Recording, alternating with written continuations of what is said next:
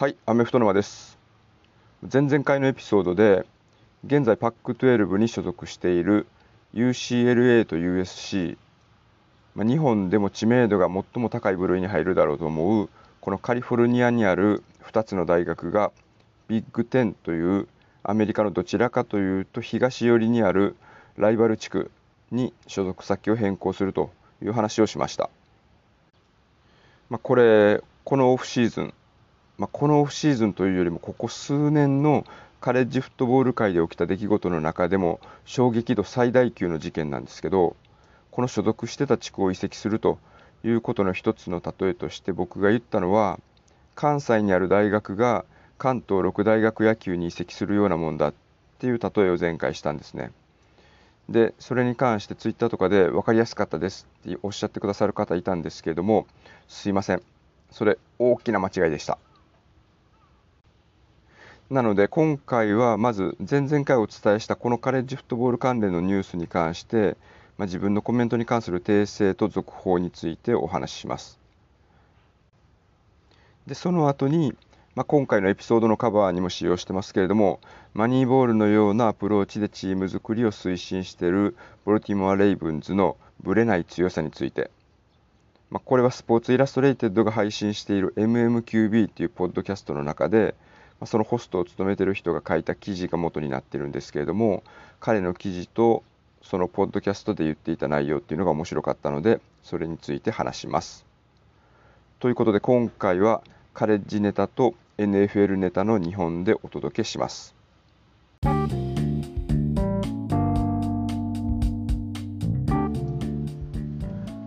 まず前回の話の訂正からですけれどもそもそもアメリカの国土って日本の約26倍あるんですよね。それを忘れてました。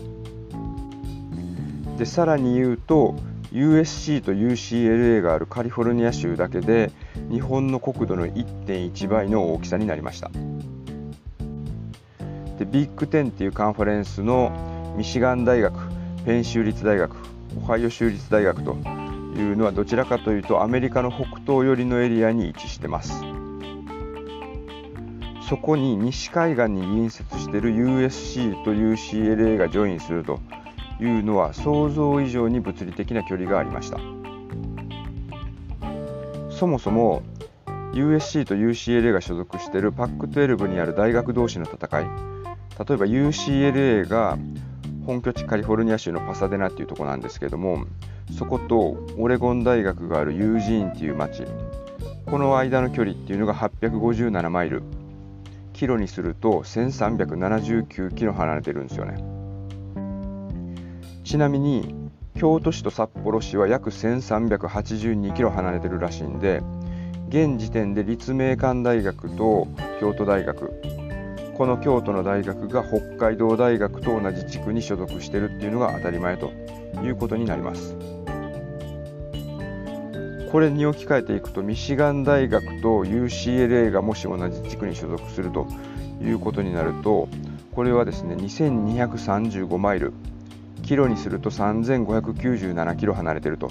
いうことで車だと35時間かかる距離になるらしいです。で時差が3時間あります。僕がアラバマにいた時はホームで試合があるとアウェイチームを応援してるおっさんとかがキャンピングカーでキャンパスに平日乗りつけてきてでこっちは授業に行くのにその通り道にある空き地みたいなスペースにキャンピングカーを置いてでビール飲みながらバーベキューして試合を待つというテイルゲートパーティーみたいなことを on campus パーティーみたいにするっていうような風景があったんですけどミシガン大学からキャンピングカーでローズボール付近に乗り込んでくるというのは往復の移動だけを考えても単純計算で70時間ほぼ3日間みたいなことになるんでよほどのクレイジーじゃないとできない荒技ですよね。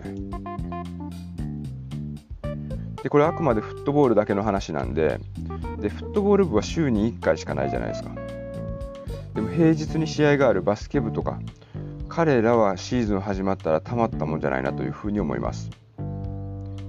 なので大学スポーツ、まあ、カレッジアスリートに対しては学業と両立するっていうのが学生アスリートの本業だというふうに言われますけれどもこれは実際問題としてはかなり難しくなりますよね。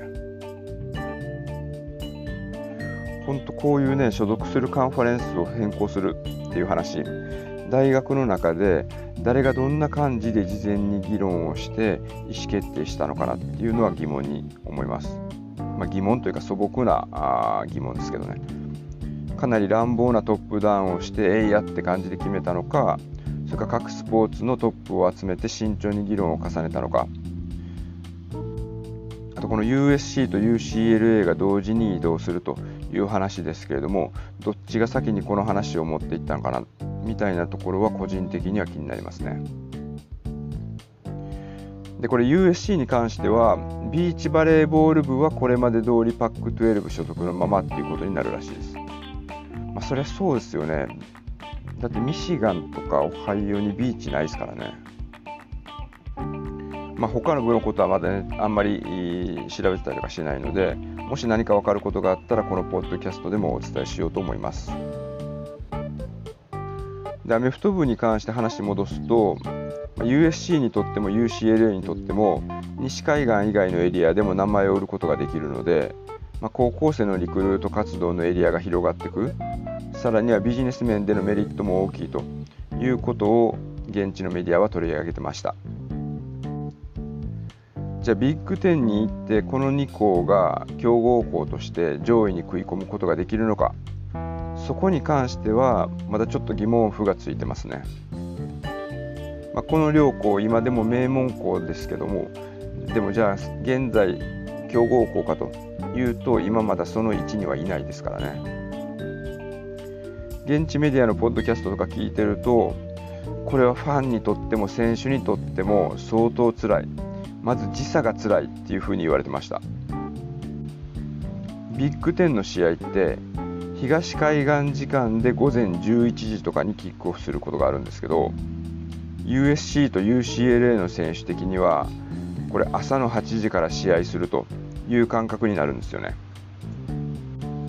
で特に辛いのは USC と UCLA の一般の学生で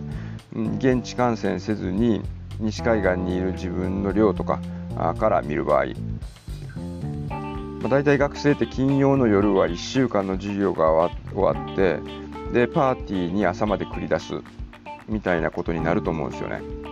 コロナの影響がもっと薄まってくればっていう話になりますけど。そうすると普通土曜の午前中っていうのは、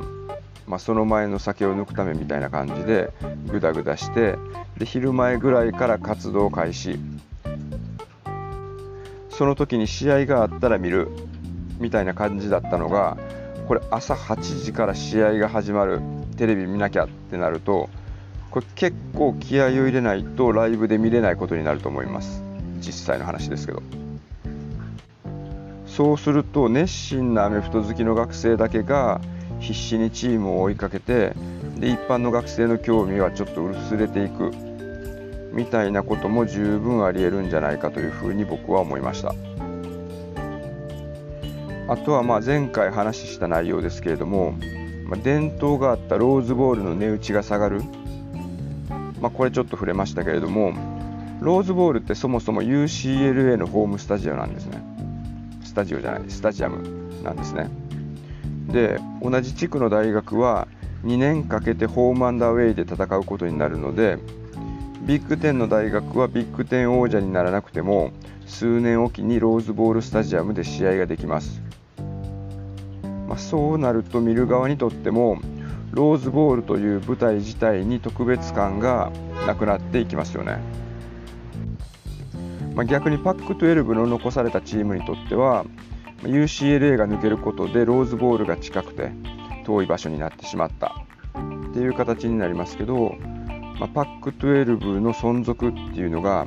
結構危うくなってるという話今出てきてるんでローズボールの伝統っていうのは、まあ、やっぱり確実に大きな転換点を迎えているということだけは間違いなさそうです。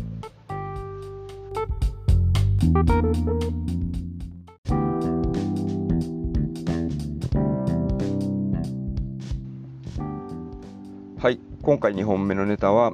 レイブンズのチーム作りに関してリーグ全体のトレンドが数年ごとに激しく変化している中大前自弱としてぶれてないこれはデータアナリティクスを徹底してチームを作っているというところによるんじゃないかというお話です。でこれはスポーツイラストレイテッドのライターが書いた記事またその人が喋ってたポッドキャストが元ネタなんですけれども僕個人的には大好物なタイプの話でした最近どんどん読書の時間が減っていってでこれはまあ自らスマホに対して自分の可処分時間を差し出してるからだと思うんですけれども特に小説とかほんと積んどく状態でこれ読むだけで1年くらいかかるんじゃないかというぐらい溜まってるんですけれどもなぜかコンスタントに読むのはスポーツノンフィクションなんですね。でまあスポーツノンフィクションこれまでいっぱい読んでますけれども、まあ、やっぱり好きなのはマネーボール、まあ、これブラッド・ピットが出てた映画の方でご存知の方が多いかもしれないですけれども僕は文庫本が出た時に読んでてめちゃくちゃ面白くて興奮したのを今でも覚えてますね。もともと金満球団みたいな感じで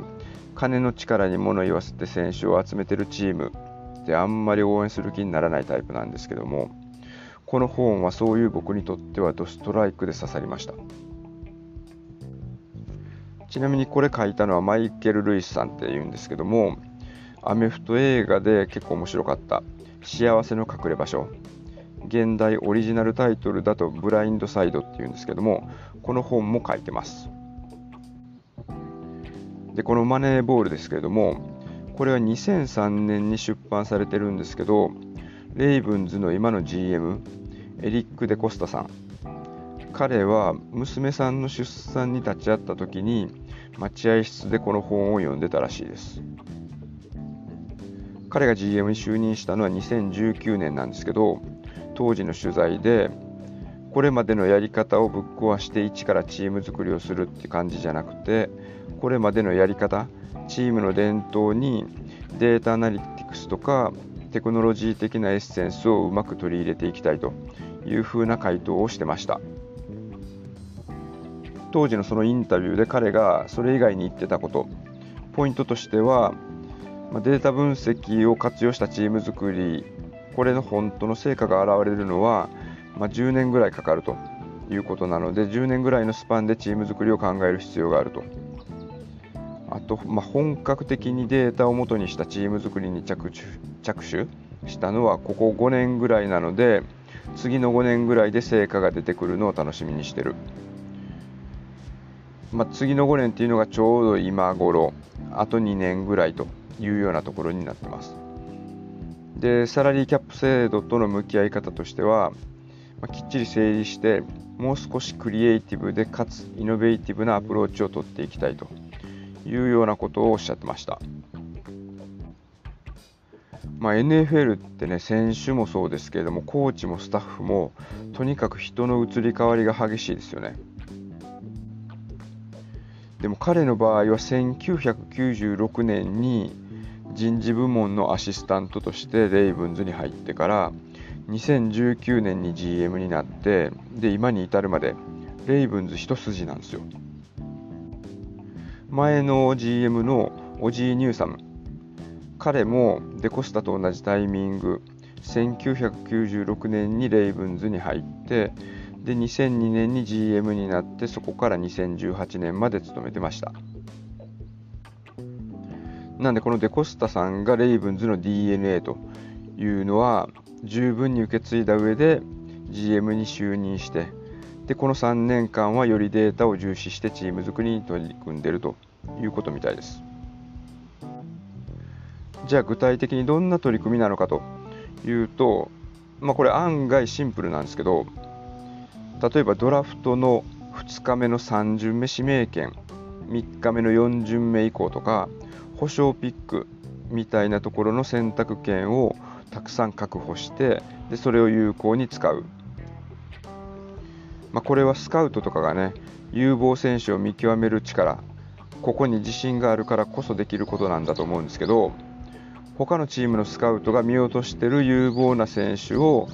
ドラフトの4巡目とかでたくさん指名していくことを狙っているということみたいです。実際今年のドラフトは4巡目指名権6つ使ったんですけどこれそもそも6つ持ってたのが NFL のドラフト史上でも最多だったみたいです。で今回はそのドラフト6つあった4巡目指名権でオフェンスタックルを1人でコーナーバックを2人キャッチ力の高いタイトエンドを2人。でトップクラスのパンタを1人指名してます。過去で言うとフルバックのユースチェックとかタイトエンドのマーク・アンドリュース。あとはまあ移籍してますけどエッジ的な動きができるラインバッカーのマット・ジュドンとかオフェンスタックルのオーランド・ブラウン。あとはラインバッカーのダリウス・スミス。彼らが3巡目以降でレイブンズに指名されて成功を収めてます、まあ、リーズナブルに良い選手を集めるのが非常にうまいということの表れだと思います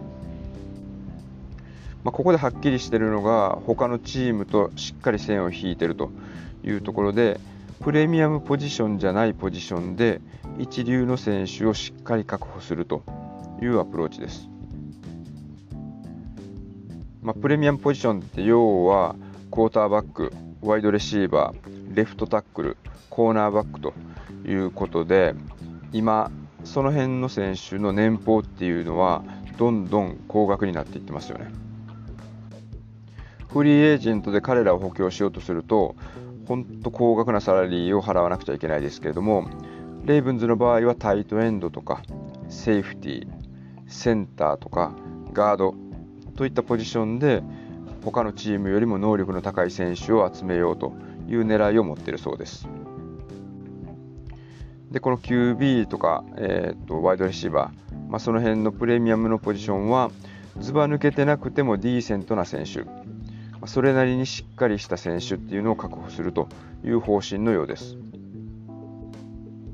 まあ、このオフシーズンなんかね、補強ポイントはワイドレシーバーだというふうに言われてたはずなんですけども、本当ね、タイリーク・ヒルとかアマリ・クーパー、ダボンテ・アダムスとか、まあ、その辺がま市場に出てきてましたけれども、すごい高額な金額でね、トレードで移籍してて、でその獲得競争には参戦してなかったですよね。まあ、もしかしたらオファーはしてたかもしれないですけれども、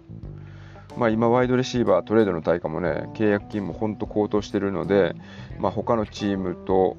対抗して高額を払うというようなアプローチは取ってなかったみたいです。で、チームにいたワイドレシーバー陣の中で、逆に言うとハリウッド・ブラウンはカーディナルスに移籍しましたよね。じゃあ、その補強するのかというとドラフトではワイドレシーバー指名してなかったので多分ファンからも心配されてると思いますただこのプレミアムポジションじゃないポジションで一流の選手を確保するという狙いが今年のドラフトの1巡目2巡目で現れてました。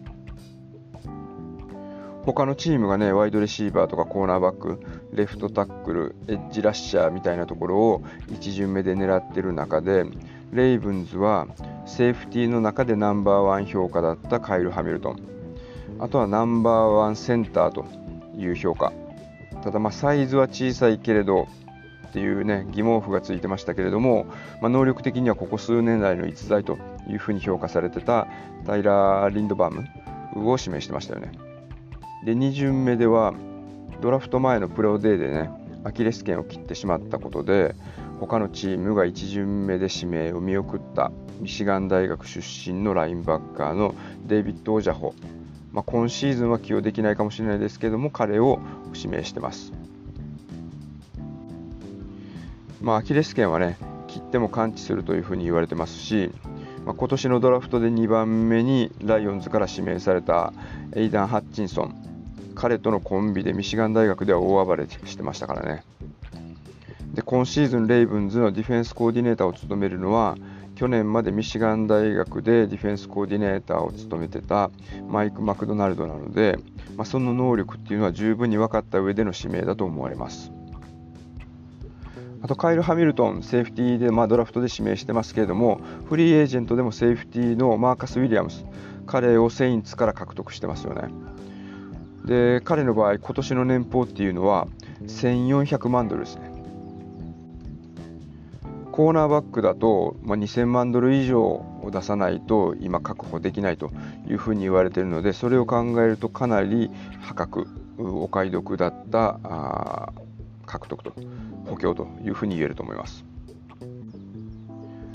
この辺の補強プランから分かるのは、まあ、マーケットで価値が高くなっているワイドレシーバーをディフェンスしないといけないコーナーバック。これもマーケットでおのずと価格が価値が高くなっている。でも一流のセーフティーはフリーエージェントの市場でもまだその3分の2ぐらいで確保することができます。だからそこを狙っていこうということですよね。でワイドレシーバーもプレミアムポジションですけれどもねタイトエンドの場合はパスも取るしランプレーもブロックするっていういろんな役割が求められているのでもしかしたらワイドレシーバーよりも、うん、活用性があるというか、うん、使い勝手がいいということになると思うんですけどもそういった選手の方がまだ年俸ではワイドレシーバーと比較すると高騰してないのでそこで選手を集めておこうという狙いを持ってるみたいです。大陸ヒルの今年の平均年俸、まあ、今年の契約をもとにした平均年俸は現在2470万ドルなんですけどもトラビス・ケルシーの場合は平均年俸がまだ1430万ドルと。でレイブンズの場合、まあ、QB がラマー・ジャクソンということで、まあ、彼の強みはパスもそうですけれども、まあ、それよりも走れること。でまあ、トム・ブレイディとかマシュー・スタッフォードみたいなパスは投げれないかもしれないですけど彼らよりも断然走れると。いうのは、まあ、ディフェンスにとっては脅威ですしで、まあ、タイトエンドへのパスっていうのはしっかり決めてる。むしろ得意としてますよね。今年のマーク・アンドリュースの去年のあ今シーズンじゃない。昨シーズンのマーク・アンドリュースの成績なんかは107回キャッチしてで1371ヤード獲得。でタッチダウンも9回、まあ、彼のポジション名がワイドレシーバーじゃなかったとしてもチームナンバーワンのターゲットは彼でしたなので彼が活躍すればそれで十分、うん、プレミアムなポジションプレミアムな活躍をしているということになるかと思います。でマニーボールの映画の中でも印象的なセリフっていうのがあるんですけども He gets on base a lot Do I care if it's a walk or a hit? 彼は出塁率が高いんだ。四球で塁に出るのとヒットで塁に出るの。これ何か違いがあるか？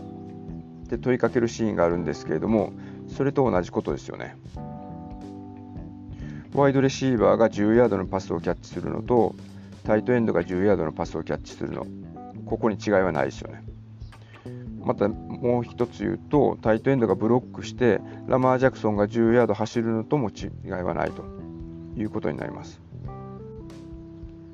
でこのマーク・アンドリュースのパスっていうのを、まあ、ケアする。そうすると、まあ、相手のチームのディフェンスっ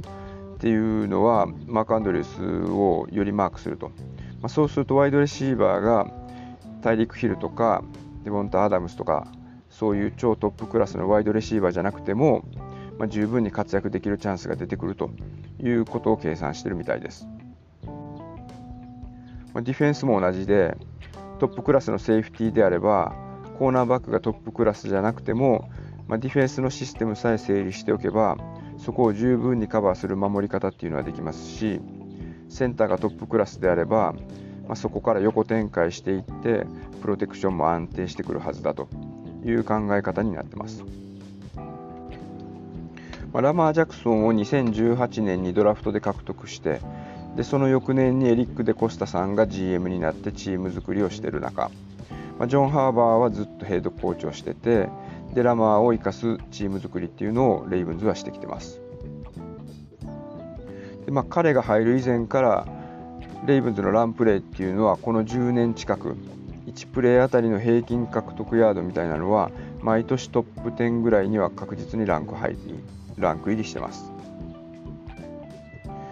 まあ、そうは言ってもね結果的にスーパーボウルの舞台に立ててないじゃないかという、まあ、ファンの声もあるかと思うんですけれどもただまあ昨シーズンとかは開幕前からキープレーヤーの選手がねシーズン全休しないといけない怪我っていうのがたくさん出ましたよね。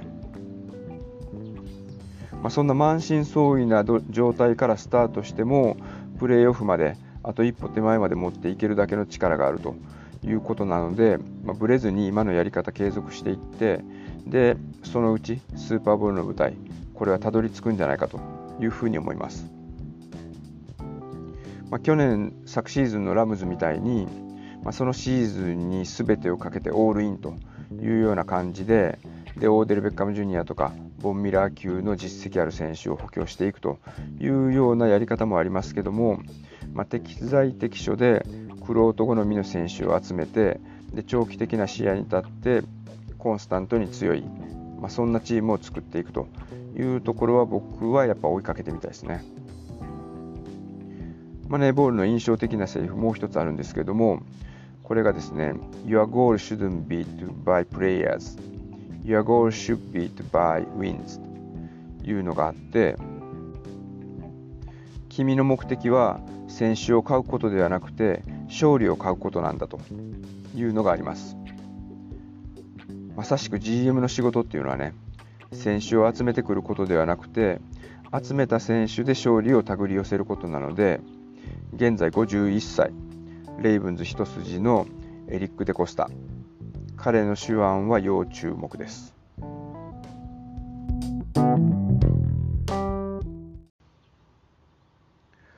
はいいかがだったでしょうか、まあ、先週からこのアメフト沼と2ミニッツドリルの2番組体制ということでやってるんで僕個人はオフシーズンなんですけどもますますアメフトのこと考えてる時間が増えてる気がします。まあ、正直フットボールシーズン早く始まってくれないかなと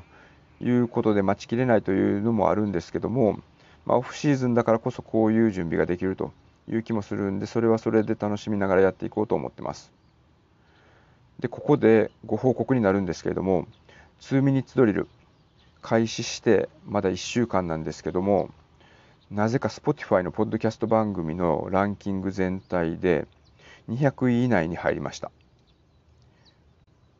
最高位127位まで入ったと